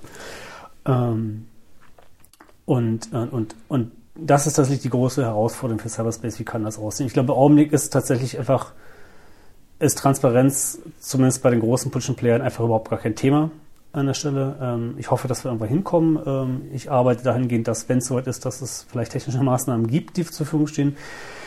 Weil tatsächlich, ähm, das sind alles, also Disclaimer, das ist alles Work in Progress, das ist, äh, muss alles noch ausgearbeitet werden. Aber tatsächlich glaube ich, dass es durchaus Möglichkeiten gibt, dass wir bei äh, im IT-Sektor Dinge auch messen können. Also ähm, beispielsweise könnte ich mir vorstellen, dass wenn man, ähm, also ein, ein, ein, eine Maßnahme für Rüstungskontrolle, von der ich ja schon gesprochen habe, war, dass man einfach sagt, man hat einen Status quo und den hält man und man schafft Maßnahmen, um diesen Status quo zu kontrollieren. dann könnte man ja durchaus sagen, das ist ein naives Beispiel, das muss alles noch ein bisschen ausgearbeitet werden, aber angearbeitet, man hat zwei Player, man hat irgendwie äh, Polen und man hat Deutschland, ähm, die haben beide ihre überschaubaren Cybereinheiten in, irgendwie in ihren Kasernchen, ähm, zwei bis drei Stück, die es da gibt. Ähm, dann könnte man durchaus hingehen und ähm, nimmt einmal Status Quo auf im Sinne von, wie viele Leute arbeiten da, was haben die für Technik, was haben die für, für Power Supply, was haben die für Netzwerkbandbreiten, was haben die für Cooling-Systeme, was haben die für, für reine technische Fähigkeiten, für Kapazitäten, ähm, dass man das einmal erhebt. Und sagt, okay, auf dem Level halten wir das jetzt. Wir schaffen weder noch irgendwie 100 neue ähm, Server an, die wir in den Keller stellen. Ähm, wir schaffen keine 200 neuen ähm, äh, Kräfte an, die wir anlernen. Ähm, ähm, das ist sozusagen eher eine Maßnahme, wo man sagt, okay, damit kann man sozusagen ja, so, so ein, ein Statuserhalt könnte man damit überprüfen. Das verhindert nicht, dass Staaten halt dann vielleicht trotzdem irgendein dunklen Kämmerchen sich neue Kapazitäten schaffen. Mhm. Ähm, dieses, das Problem hat man immer bei Rüstungskontrolle, dass sozusagen man kann nur mit dem arbeiten, was Staaten bereit sind, offen zu legen. Und ob mhm. sie im Geheimen noch andere äh, äh, Fähigkeiten sich aufbauen, das, das muss man akzeptieren. Das, das, das, das kriegt man aus dieser Rechnung nicht raus.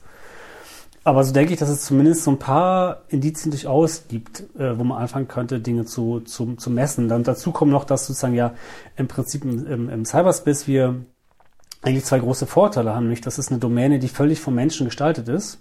Das heißt, wir könnten durchaus Technologien uns äh, überlegen oder Technologien weiterentwickeln, ähm, die vielleicht nur für den militärischen Bereich eingesetzt werden, ähm, dann ähm, die gewisse Transparenzmöglichkeiten schaffen, ähm, äh, wir haben außerdem das große, großen Vorteil, dass MIT, dass wir eigentlich überall, da, eigentlich fallen überall Daten an. Mhm. So, äh, so, wir haben eigentlich ganz viel Information, was als Transparenzmaßnahme, als gegenseitige Kontrolle äh, ähm, möglich wäre.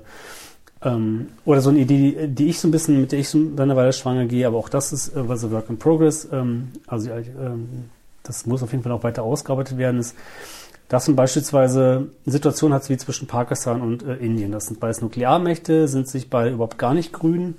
Es gab Fälle, wo irgendwie, ich glaube, der pakistanische Verteidigungsminister, oh, weiß nicht genau, aber der hat einen Tweet vor ein paar Jahren veröffentlicht, der äh, irgendwas getweetet und auf der anderen Seite bei Indien sind die, die roten Lampen angegangen. Oder vielleicht mhm. war es auch andersrum, aber auf jeden Fall ein enorm hohes Spannungspotenzial, wo wenig reicht, um da wirklich auch militärisch schon sozusagen das hochkochen zu lassen. Und angenommen so eine Situation hätten wir jetzt eine Cyberattacke, eine ernsthafte Cyberattacke. Irgendwas passiert, wo wirklich, sag mal, in Indien geht irgendwie äh, in Bundesstaat das Licht aus. Ähm, und angenommen, Pakistan war es nicht, weil es vielleicht einen dritten Akteur gab, der mhm. einfach Interesse hat, da irgendwie Unruhe zu schüren. Ob man da nicht beispielsweise mal drüber nachdenken könnte, dass man schon im Vorfeld oder in diesen akuten, in dieser akuten Situation ähm, entweder zwischen den Staaten oder durch eine dritte Institution oder unter, unter N-Mandat quasi sozusagen deutsche Blauhelm-Hacker dahin schickt, die sich die Logs anschauen und sagen und feststellen können auf, auf neutrale Basis, die tatsächlich Pakistan war es nicht. Das kam vielleicht, das sah aus, das kam das pakistanische System, was war es aber nicht. Wie, das ist alles noch, das ist alles noch irgendwie far be, also weit entfernt und das ist alles noch nicht durch, durchdacht, aber so eine Situation haben wir eigentlich eine ganze Menge Informationen ins Vorwegen, haben ganz viele Dinge, die wir erheben könnten. Ähm, ja, zwei, zwei Fragen dazu. Also ich finde den Gedanken ganz interessant zu sagen, okay, wir nehmen einfach die Incident Response Teams, die wir sowieso schon haben, die Computer Emergency Response Teams, die ja nichts anderes machen, als irgendwo hinfahren, äh, Netzwerklogs auszuwerten und, und, und, Rechner sich anzuschauen, wo, wo Staatssoftware drauf ist und, und, und, sozusagen das abzuriegeln versuchen und nehmen die und machen sozusagen on behalf of third parties, also im Auftrag von, von einem neutralen Auftrag von Blauhelm oder wie auch immer, die Forensik von anderen Ländern. Okay, ist spannend. Dann würden wahrscheinlich die gleichen Prinzipien gelten wie bei Blauhelmsoldaten. Ja, die müssen auf Einladung da sein, die dürfen nicht irgendwie Zwangsmaßnahmen ausführen. Ist ein spannender Gedanke, kann man sicherlich mal weiterentwickeln. Ähm, die andere Frage, die ich habe, ist, wie viel sagt denn die, die pure Hardware tatsächlich aus? Also die, die pure Rechenleistung von, von einem, von einem CNO-Team? Also so viel ja nicht. Nee, sie sagt nicht viel aus, aber wenn sie plötzlich verdoppelt wird, Dann sieht man, ist es ein qualitativer Unterschied. Okay. Ja. Also du kannst sozusagen bei der, was ich, die haben irgendwie äh, eine Cray im Keller, also einen Superrechner im Keller stehen oder irgendwas, das sagt dir noch erstmal noch gar nichts. Mhm. Oder zumindest du kannst so, also wir hatten ja vorhin die Größe von Teams, Entwicklerteams, angenommen, die haben drei fähige Entwicklerteams, dann kannst du um und bei schätzen, okay, die könnten halt vielleicht, weiß ich nicht, zehn Systeme gleichzeitig irgendwie äh, unter ihren Fittichen haben und immer noch schön verdeckt agieren. Ähm, wenn aber jetzt beschließen, okay, wir, wir werten das auf, äh, wir schaffen halt jetzt irgendwie sehr viel neue Technik an, ähm, wir holen jetzt neue Leute ins Haus, dann ist das eine qualitative Veränderung, ähm, die man durch die man kontrollieren kann und die, auf die man reagieren kann. Oder wo man sagt, nee, das wollen wir nicht, das wollen beide Seiten nicht. Beide Seiten halten ihr Niveau, sagen, okay, das reicht uns, äh, mehr machen wir aber nicht.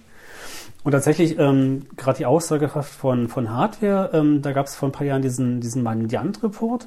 Hm. Von US, Mandiant ist ein US-amerikanisches äh, IT-Sec-Unternehmen, glaube ich, die, ich glaube, angefangen haben, einfach nur Angriffe auf kommerzielle Systeme zu untersuchen oder beauftragt waren damit und die dann nach und nach ähm, äh, Intelligence äh, zusammengetragen haben und diesen Report veröffentlicht haben, in dem Prinzip drin stand, dass sie, oder was die eine Sache, die sie wahrgenommen haben, war, dass ähm, äh, ich glaube, in Peking, ah, ich weiß gerade nicht genau, also in einer chinesischen großen Stadt, ähm, tatsächlich über Jahre äh, massive Glasfaserkapazitäten aufgebaut wurden, die äh, an einem gewissen Knoten zusammengelaufen sind und ähm, mit großen Bandbreiten, wo sie das als ein Indiz verwenden im Zusammenhang noch mit sozusagen anderen Sachen, ähm, Cooling, Electricity, Notstromversorgung, die man da festgestellt hat und wo sie dann wie zum Schluss kommen, okay, entweder gibt es da eine Hackereinheit, von der der chinesische Staat nichts weiß, Hm. was sehr unwahrscheinlich ist, oder das ist der chinesische Staat, wo man durchaus Hardware Indizien genommen hat, um sozusagen am Ende in der, in der Gesamtschau zum Schluss zu kommen, dass man, okay, nee, also da sitzt eine Einheit. Und am Ende gilt es mittlerweile als, äh, als bewiesen, dass diese eine PLA-Einheit ähm, äh, der Chinesen da sitzt, die für sehr viele ähm, Inzidenz ähm, verantwortlich gemacht wird. Und bei, bei sowas könnte man ja dann auch wieder über Exportkontrollen nachdenken. Ne? Weil gut, Cray Supercomputer werden sowieso nicht exportiert, soweit ich das weiß. Aber gut, die Chinesen entwickeln eigene Derivate und führen, glaube ich, die Weltrangliste an mittlerweile oder haben es oder wie auch immer. Ist ja permanent im Flux. Ja gut, also das wäre sozusagen so eine Annäherung über Indizien. Ne? Die sind zwar natürlich für sich genommen nicht sonderlich aussagekräftig, aber wenn man so eine Indizienkette herstellen kann, ähm, not?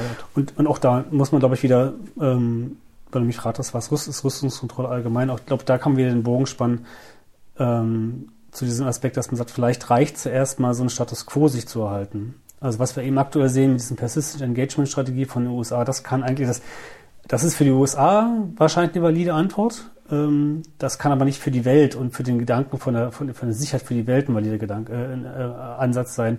Zumal ja dazu kommt, dass wenn die USA sowas tun und die eben auch sagen, okay, wir sind durchaus auch im dritten System, wenn es sozusagen dem Zwecke dient, ähm, hatten wir durchaus vorhin durch die Interdependenz, äh, Inter Interdependenzen und Abhängigkeiten, das sehr, sehr plötzlich sehr viele betrifft, eben nicht, nicht nur die unmittelbaren Konfliktparteien, sondern es kann sich sehr schnell, sehr ra- rasant ausbreiten, äh, wo man sagt, vielleicht kommt man irgendwie dahin über, über Treaties, über, ähm, über Begrenzungen oder auch über Verpflichtungen der Staaten, bestimmte Dinge nicht zu tun oder explizit zivile Systeme zu schützen oder, oder, oder.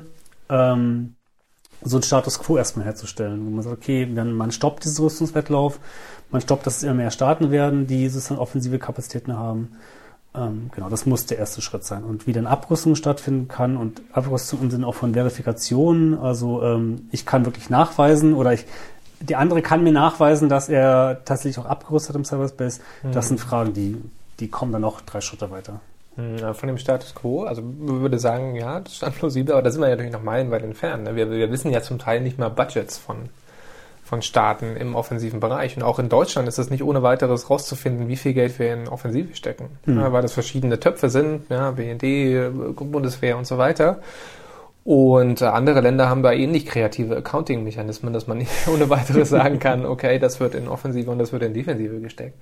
Ähm, ich weiß, dass das in der Akademie ja immer mal wieder versucht wird, ähm, das, das zu messen, aber es ist natürlich alles mit enormen ähm, Grauzonen, Dunkelziffern, wie auch immer, Ungenauigkeiten belegt. Und allein sowas wie Personal zu zählen, ist ja schon schwierig. Ne? Ähm, äh, ich, man hört dann immer so, wenn, wenn man mit, mit ausländischen Kollegen oder internationalen Kollegen spricht, dann sagt man, ja, ihr habt 14.000 so, so, Leute im Kommando Cyber- und Informationsraum. Und dann sagt, ja, Moment, das sind aber auch IT-Administratoren. Und nicht alle davon sind offensiv tätig. Ja, das sind vielleicht 100 Leute oder 150, wie auch immer. Ne? Ähm, und diese Nummern sind halt aber, diese Zahlen sind halt einfach total irreführend am Ende des Tages. Und wenn das bei anderen Ländern auch so ist, ähm, dann kann man halt schlecht so diese Baseline Ja. feststellen. Wobei man tatsächlich da an der Stelle auch die, äh, oder ich immer gerne Kritik an der, an der Bundesregierung und dem BMVG anbringe, dass sie noch nicht mal genau sagen, wie viele Einheiten oder wie viele Personen bei dem äh, bei den CNO-Einheiten tatsächlich aktiv an Rechnern sind. Also es gibt diese Zahlen, diese 14.000, die bis 2021 auf irgendwas um die 20.000 hoch, hochkommen oder hochschnellen sollen. Aber wie viele, wie viele Soldaten ist wirklich, sag mal, im digitalen Kampfeinsatz, äh, mit Anführungszeichen mitgedacht, ausgebildet werden, da sind sie ja sehr zurückhaltend. Ich meine mich zu erinnern, dass ich die Dienstposten mal irgendwo gelesen habe. Also die sind ja im Aufbaustabsbericht, glaube ich, drin. Nee, Leinhaus, äh, General Leinhaus ähm, hatte, hatte das bei seiner Vorstellung tatsächlich vor dem Aufbaubericht hatte er das drin. Ähm, und tatsächlich auch wie mit, mit, mit, in, mit in Dienststellung von dem Kommando ZIR von 100 auf 120 oder 20 neue Dienstposten, die dazu kamen. Aber wenn man mit äh, Beteiligten da spricht, da kriegt man eigentlich die wildesten Zahlen. Und dazu kommt noch, und das hat mir, ähm, also so aus direkten Gesprächen, was ich mal gehört habe, dass mir ein Bundeswehrmitarbeiter sagte, ja, aber selbst wenn es jetzt aktuell 100 sind, ähm, die gibt es schon seit 2005, also in IT-Zeiten sozusagen seit Äonen. Und er sagte, ja, dann sind halt jetzt in den letzten 10, 15 Jahren da auch sehr viele Leute da durchgeschleift worden, sind ausgebildet worden, sitzen jetzt vielleicht woanders. Ähm, und, und wollte mir damit sozusagen vermitteln, ja, die, die Fähigkeiten, selbst wenn die, die, die reine Personalzahl, die aktuell im Dienst da stehen, können die Fähigkeiten durchaus nochmal ganz anders gestaltet sein. Ja, ich, würde da sogar fast sagen, wir haben ja in Deutschland eine relativ starke Tradition der militärischen oder des zivilen militärischen Aufsicht und Kontrolle und das hat ja seine historischen und verfassungsrechtlichen Gründe und da kann man, glaube ich, da sind wir in Deutschland, glaube ich, relativ oder, oder weltweit betrachtet in einer relativ glücklichen Lage, aber wir wissen halt gar nichts über die Nachrichtendienste. Ja, ähm, auch wenn die jetzt nicht per se Angriffe führen, sondern Informationen sammeln und wahrscheinlich, vermutlich, wir wissen es nicht, in Systeme eindringen. Ja.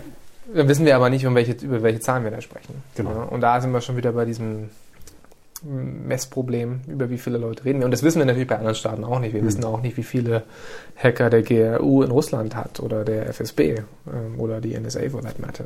Ja. Genau. Haben wir's. Haben wir's. Ja, fühlt sich natürlich an. Ja, wir haben jetzt eine Stunde gequasselt. Lass mal noch mal kurz über, gibt es noch irgendwie ein Schluss, Schlussstatement? Also ich würde das Plädoyer Plädoyer nutzen, weil du bestimmt sehr viele äh, Informatiker hast, die dir zuhören, ähm, dass ich der Meinung bin, dass ähm, gerade im Bereich Abrüstung ähm, und Cyberspace und Cyberwar ich, ich der Meinung bin, dass die IT sehr gefordert ist. Ähm, weil gerade was wir heute auf der Konferenz gesehen haben, da sind sehr viele Physiker anwesend. Die Physiker haben sozusagen die haben sozusagen einmal den Missbrauch ihrer Macht erlebt äh, mit den Nuklearwaffen. Da kommt man als Physiker heutzutage nicht mehr daran rum, selbst wenn man sich vielleicht für einen anderen Weg entscheidet, aber man kommt nicht mehr daran rum, das immer mitdenken zu müssen, was kann mit dem getan werden, was ich hier, was ich hier kann. Im B- und C-Waffenbereich ist es ein bisschen ähnlich. Ähm, und im, äh, im Cyberspace ist es halt eh noch gar nicht so sehr der Fall. Und gerade wenn bei Konferenzen wie heute, wenn man sich das umschaut, ähm, die Informatik ist da noch eigentlich unter, unterrepräsentiert. Das beginnt lang. Es gibt hier in Darmstadt ähm, äh, einen Fachbereich, ähm, der sich da mit dem auch insbesondere widmet, äh, an dem ich jetzt auch arbeite. Ähm, aber eigentlich bräuchte es noch sehr viel mehr die Techniker, die dann, äh, die gerade im Bereich Verlustenskontrolle mitdenken, weil sie sind diejenigen, die es gestalten. Sie sind diejenigen, die das techni technische Sachverstand haben, auch Dinge zu erklären. Gerade wenn man, wir sind beide im politischen Berlin vielleicht viel unterwegs und erklären ganz viel, reden mit Parlamentariern, da muss man ganz viel erklären. Das ist notwendig. Und vor allen Dingen finde ich, äh, ist auch notwendig, dass man als Informatiker oder als, als Techniker so ein bisschen auch, ich sage es mal vorsichtig, technische Arroganz ablegt. Also nur weil ein Politiker von Cyberspace spricht, was ja ein Begriff ist, was irgendwie in Informatik eigentlich so nicht benutzt wird, heißt es nicht, dass es ein, nicht ein valides Problem ist, über das er da reden möchte oder Fragen hat oder im Auswärtigen Amt. Äh, Cyberspace ist halt der Begriff, der benutzt wird. Ähm, und da denke ich, ähm, sind die Informatiker und die Informatikerinnen gefordert, ähm, sich da einzubringen als Wissenschaftler, in NG, als NGOs oder im Rahmen von NGOs, ähm, diese Debatten mit voranzutreiben und zu überlegen, wie, ähm, wie verwundbar unsere digitale Welt ist ähm, und wie man darauf hinarbeiten kann, dass sie weniger verwundbar wird und geschützt ist. Und ähm, Was ich jetzt da noch rausgehört habe aus der, dieser aus diesem moralischen Plädoyer ist ja zu sagen, okay, die Physiker haben, also Einstein und, und ähm, Robert Oppenheimer und so weiter, die haben ja nach der Entwicklung der Atombombe enorme, ähm, was heißt das, äh, bereut, die haben das ja bereut, da, daran mitzuwirken, ganz einfach, weil, weil die, das, das Zerstörungspotenzial ihnen wahrscheinlich theoretisch klar war, aber praktisch nicht. Und die haben ja dann diese Initiativen begründet, ähm, dass Physiker da Verantwortung übernehmen müssen für die Technologie, die sie entwickeln und haben auch die, ähm, ähm wie heißt das, das Manifesto da geschrieben, das Einstein-Manifesto, was sozusagen die, die soziale Verantwortung auf die Ingenieure legt und auf die Physiker. Und im digitalen Bereich haben wir das halt noch nicht. Ja, also die Fähigkeiten, die für Cyberangriffe entwickelt werden, die können vermutlich, wir haben ja vorhin darüber gesprochen, in, in Extremsituationen extreme Effekte produzieren, auch wenn sie es im Alltag nicht tun, ja, unter bestimmten Gründen, aus bestimmten Gründen. Aber sich dessen bewusst zu sein, was da passiert, ist, glaube ich, eine enorme ethische Verantwortung. Ähm, ja. Und das Bewusstsein existiert wahrscheinlich nicht bisher und es wird wahrscheinlich auch nicht an Informatikstudiengängen irgendwie thematisiert, könnte ich mir vorstellen, aber wenn ich es nicht weiß. Nicht in der Breite. Auf jeden Fall. Es wird sicherlich aus, Ausnahmen geben, es wird ähm, äh, Profs geben, die das lehren. Es gibt in Hamburg seit einer Weile einen Lehrstuhl für Ethik in, Ethik in der Informatik, aber auch der ist noch recht frisch. Also mhm. ähm, ähm, genau. Und ich glaube, und, ähm, ohne jetzt fast nochmal aufmachen zu wollen, ähm, Informatik aus meiner Sicht zieht sich da sehr oft auf diesen ingenieurswissenschaftlichen Standpunkt zurück, dass man sagt, man hat ein Problem und man, man löst dieses Problem. Und über darüber hinausgehende Aspekte, ähm, was man der Wissenschaft als Dual Use bezeichnet, das ist nämlich eine Sache, die sozusagen einen Zivilnutzen hat, eben auch durchaus militärischen Nutzen hat, was im Cyberspace sozusagen evident ist. Weil irgendwie Penetration Testing Tools, die kann ich gegen das System richten, das ich testen soll, oder ich richte es gegen andere. Das ist exakt derselbe Vorgang. Ähm, aber diese genau diesen Aspekt, genau sozusagen das, was, was, was kann, was kann das Werkzeug, was ich gerade baue, bewirken, wenn es sozusagen umgedreht wird und halt eben nicht gegen nicht legitime äh, Zwecke eingesetzt wird. Ähm, die Frage fehlt mir noch einfach zu oft. Dann lassen wir sie auch unbeantwortet, weil ich finde, das ist ein schöner Abschluss für das Gespräch. Ähm, danke, Thomas, dafür, dass du dir Zeit genommen hast. Sehr gerne. Vielen Dank fürs Gespräch. Und bis zum nächsten Mal. Sehr gerne. Würde ich sagen. Okay, ich hoffe, euch hat das Gespräch gefallen und dass ihr habt zwei, drei Dinge lernen können. Ähm, das war jetzt ein bisschen lockeres Format und deswegen ist die, die Session jetzt auch wieder ein bisschen länger geworden äh, als die üblichen 30 Minuten, die ich so anpeile. Ähm, ihr könnt mir ja Feedback geben, ob das taugt oder ob das nicht taugt. Mein Gedanke war so ein bisschen, dass wenn zwei Leute äh, miteinander reden, kann man das länger hören, als wenn, wenn einer monologisiert. Insofern ist das ein bisschen länger. Wenn ihr da anderer Meinung seid, schreibt mir eine E-Mail. Ich kriege mittlerweile immer mehr E-Mails mit positiven Rückmeldungen. Dafür bin ich sehr dankbar. Keep it going. Also gerne mehr Feedback, gerne mehr iTunes-Rezensionen, gerne, gerne mehr Gespräche äh, zwischen Tür und Angel auf der Straße. Hey, cooler Podcast, voll super. Ähm, das ist total toll, dass ihr das macht. Vielen Dank dafür. Und mit diesen Worten verabschiede ich mich. Macht's gut. Bis zum nächsten Mal.